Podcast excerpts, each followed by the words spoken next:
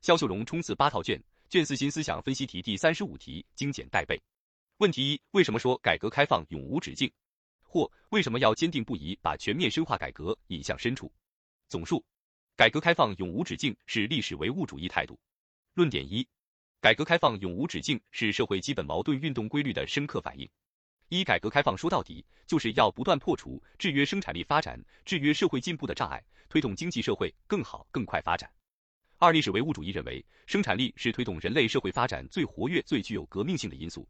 生产力的不断发展，客观上要求生产关系与之相适应，要求上层建筑与经济基础相适应。经济社会发展不停顿，改革开放就不止步。论点二，改革开放永无止境是总结世界社会主义实践经验得出的重要结论。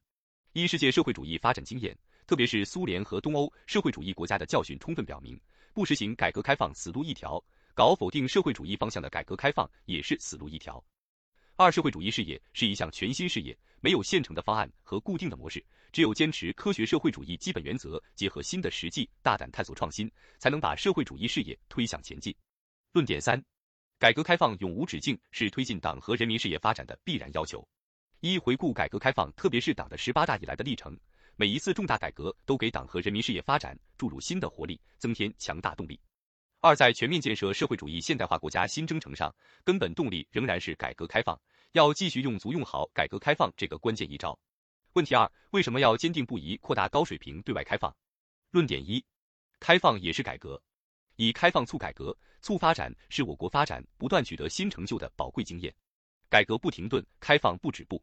论点二，经济全球化的历史大势不可逆转，世界绝不会退回到相互封闭、彼此分割的状态。顺应大势才能赢得优势。中国的发展离不开世界，世界的繁荣也需要中国。论点三：开放带来进步，封闭必然落后。中国扩大高水平开放的决心不会变，同世界分享发展机遇的决心不会变，推动经济全球化朝着更加开放、包容、普惠、平衡、共赢方向发展的决心也不会变。